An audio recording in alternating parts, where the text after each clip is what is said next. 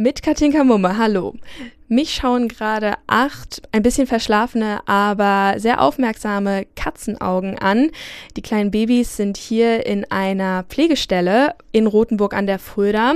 Und so süß das auch ist, es gibt leider viel zu viele Katzenbabys und deshalb gibt es in Rothenburg auch seit ein paar Wochen eine Katzenkastrationspflicht, zumindest für Freigänger. Neben mir steht jetzt Gisela Menzel-Höft. Sie ist die erste Vorsitzende von der Tiernothilfe Rothenburg an der Fulda.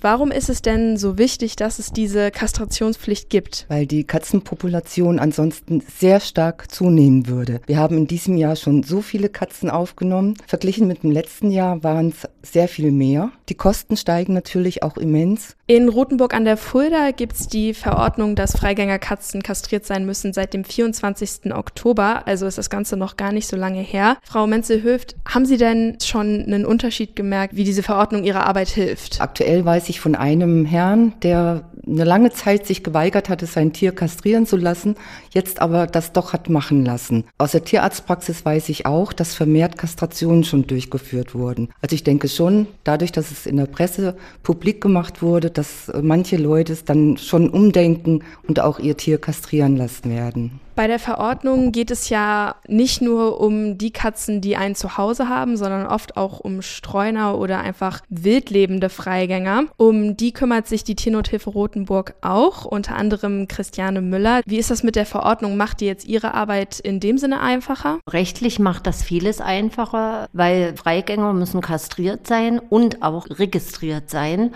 So finden wir zum Beispiel, dass Fundtiere relativ schnell wieder nach Hause finden, wenn sie registriert sind sind. Sobald wir ein Tier draußen vorfinden, was die Geschlechtsreife erreicht hat und was noch nicht kastriert ist, wird das kastriert, wird der Besitzer ermittelt, dann bekommt er die Kosten dann auferlegt. Ob jetzt die Katzenschutzverordnung in Rothenburg an der Fulda etwas bringt, wird sich spätestens nächstes Frühjahr, wenn die nächste Kittensaison losgeht, dann zeigen. Katinka Mumme aus Rothenburg an der Fulda.